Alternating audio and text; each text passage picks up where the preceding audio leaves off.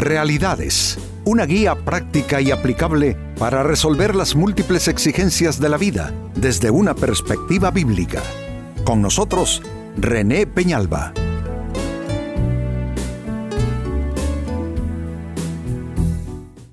Amigos de Realidades, sean todos bienvenidos.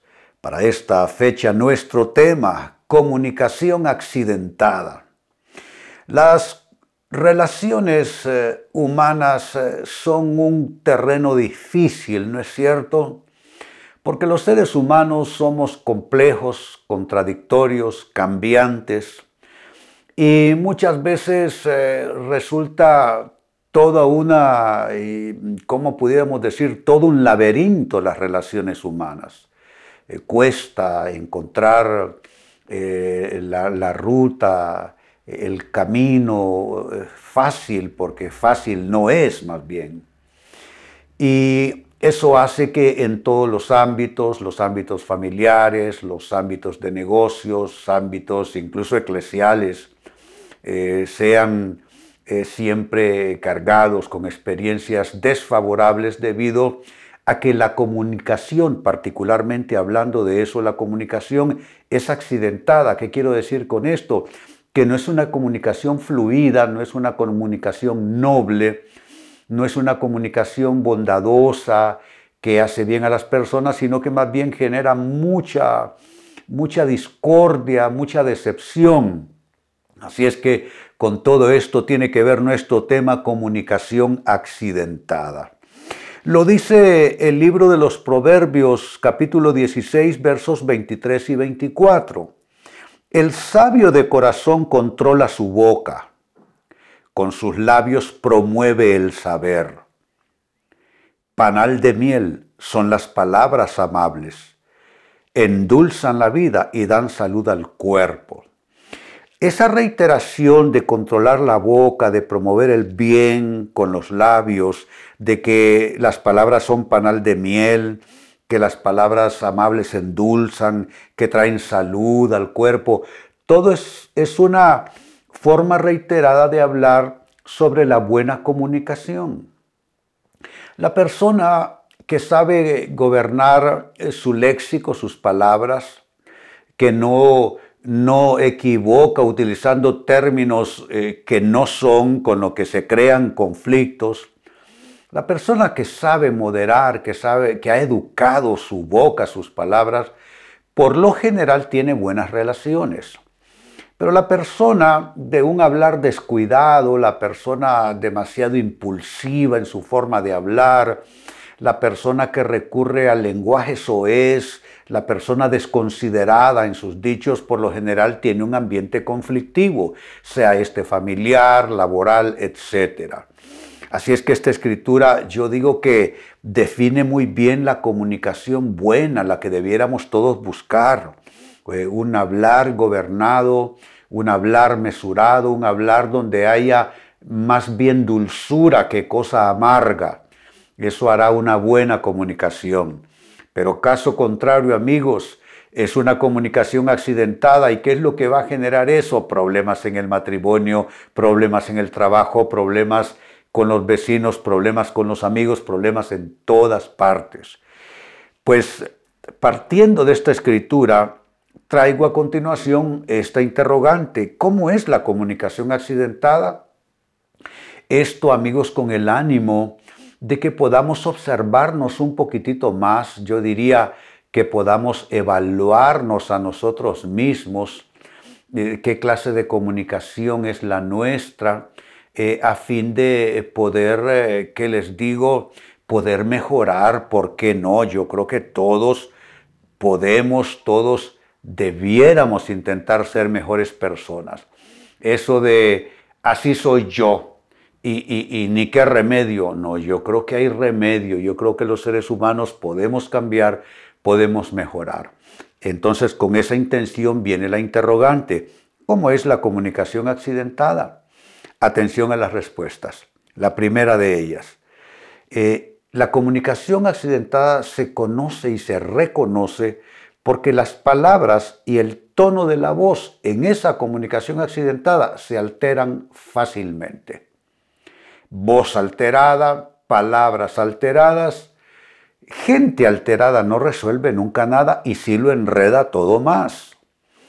Eh, si usted es así, digamos, de temperamento nervioso o de eh, una persona que se exalta con facilidad, por seguro usted tiene una comunicación complicada y tiene relaciones eh, eh, interpersonales que se complican con facilidad, seguro es así.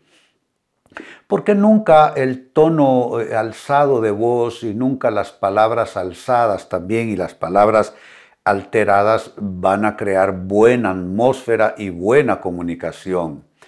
Y si queremos mejorar, entonces tendremos que bajarle un poco los decibeles al volumen nuestro.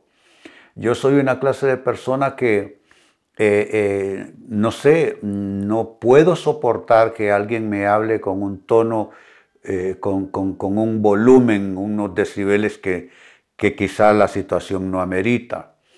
Entonces, yo creo que mm, no soy una persona excepcional en ese sentido Creo que a todo el mundo le molestaría que le vengan con palabras y tonos de voz totalmente fuera de lo que es mesura y fuera de todo lo que es, eh, eh, digamos, lo, apropiado, lo, lo aceptable, ¿no? Así es que la comunicación accidentada se caracteriza por tener palabras y tono de voz que se alteran con bastante facilidad. Amigo, amiga, si ese es su caso, tendrá usted que comenzar a moderarse y a bajarle decibeles a su comunicación. Segunda respuesta, ¿cómo es la comunicación accidentada? Pues en ella los, los argumentos generan confusión en vez de generar claridad en las ideas, en lo que se está discutiendo. Eh, si usted es una persona que termina generando confusión en su atmósfera de vida. Si usted enreda tanto la situación con sus argumentos que al final la gente queda más confundida y no hay ninguna claridad en usted, falta de claridad es falta de lucidez. Y falta de lucidez es falta de comprensión. Y si no hay comprensión, usted va a enredar las cosas con cada argumento que, salga de su boca. Entonces, es bueno revisar cómo suelo hablar yo, qué tipo de argumentos suelen ser los míos. Son argumentos que generan claridad, que, echan luz en la situación que se está tratando de comunicar, de, dilucidar, de resolver. O más bien soy una persona que ya soy conocida por ser demasiado conflictiva una persona que no vale la pena conversar con ella porque todo lo enreda, porque todo lo complica. Si ese es el caso, de nuevo, aquí lo que hay que eh, tener que admitir con humildad es que hay comunicación eh, eh, accidentada de parte suya. Entonces, como vemos, muchos de los conflictos que vivimos pudiéramos ahorrárnoslos muchas situaciones que se dan, pudiésemos evitarlas y básicamente con la manera en que nos comunicamos con los demás. De ahí pues la pregunta, ¿cómo le hablas a tus hijos? ¿Cómo le hablas a tu cónyuge? ¿Tienes empleados? ¿Cómo le hablas a tus empleados? ¿Eres jefe? ¿Cómo le hablas a tus subalternos? Eh, creo yo que se pueden decir las cosas con claridad, sin andar con muchos rodeos y sin estar eh, encubriendo las cosas tal como son. Pero se puede decir las cosas con toda claridad sin necesidad de que aquello se vuelva eh, confuso, aquello se vuelva oscuro, aquello se vuelva conflictivo. Por eso digo que el dueño de una comunicación accidentada suele ser alguien cuyos argumentos generan confusión en ninguna manera generan claridad y luz en las cosas que se intentan decir. En tercer lugar, sigo sumando respuestas cómo es la comunicación accidentada. Pues esta se caracteriza porque en vez de traer salud a las relaciones, trae enfermedad. Eh, ¿Que se pueden enfermar las relaciones? Por supuesto que sí, así como se enferman los cuerpos, se pueden enfermar las relaciones interpersonales. Ya cuando una relación cae en ese estado, en esa condición, eh, es difícil traer eh, salud. Eh, ¿Y cómo se enferman las relaciones? Se enferman a base de resentimientos, a base de reclamos mal hechos, a base de amenazas, a base de gritos, a base de ofensas, a base de heridas, todo eso va enfermando las relaciones. Una relación, por el contrario, es saludable cuando hay eh, una forma digna de comunicarse, una forma correcta de decir las cosas, una forma eh, honrosa de hablar. Eh, yo soy de aquellos que sostienen que hay algo que nunca debe faltar en las relaciones de las personas y es honra. La honra es una gran virtud que preserva las relaciones eh, en salud. Pero cuando no hay honra, entonces hay ofensa, entonces hay amenaza, entonces hay herida, entonces hay reclamo mal hecho y al final eso termina ensuciando el ambiente y no solo ensuciando, termina enfermando el ambiente. Creo que nosotros debiéramos de hacer toda una evaluación, yo diría, de cómo nos comunicamos en los distintos escenarios en los que nos movemos, porque puede ser que hayan escenarios donde lo estemos haciendo bien, pero quizá no en todos. Para entonces, yo digo, proceder a hacer una campaña para mejorar nuestra comunicación. En vez de decir lo feo, lo voy a decir lo mejor posible. Y eso no significa que no voy a decirlo tal como es, solo es que no voy a incluir eh, e, ese, componente ¿no? agresivo, hostil, eh, deshonroso, eh, que golpea, que desanima, que provoca a las demás personas.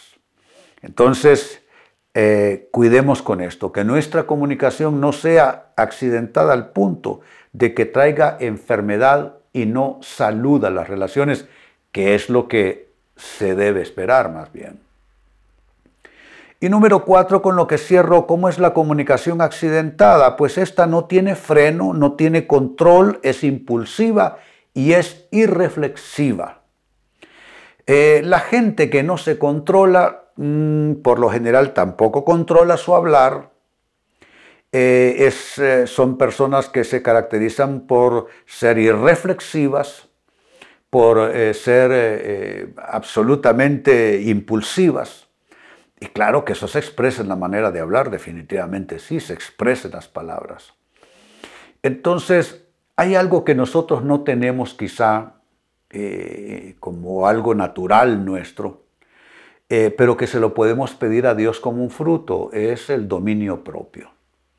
El dominio propio es parte de lo que la Biblia llama el fruto del Espíritu, que esto es algo que nosotros no producimos, pero Dios puede producir en nosotros perfectamente.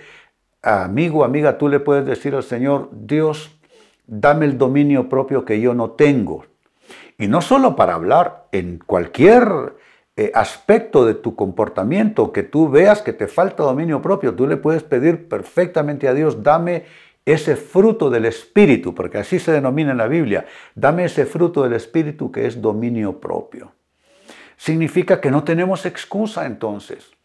Y no podemos caer en eso de que no es que así soy yo, yo siempre fui así, mi papá era así, también mi abuelo. Óyeme, no, no, tú no tienes por qué repetir la historia de nadie. Tú no tienes que moverte en el molde conductual de otras personas.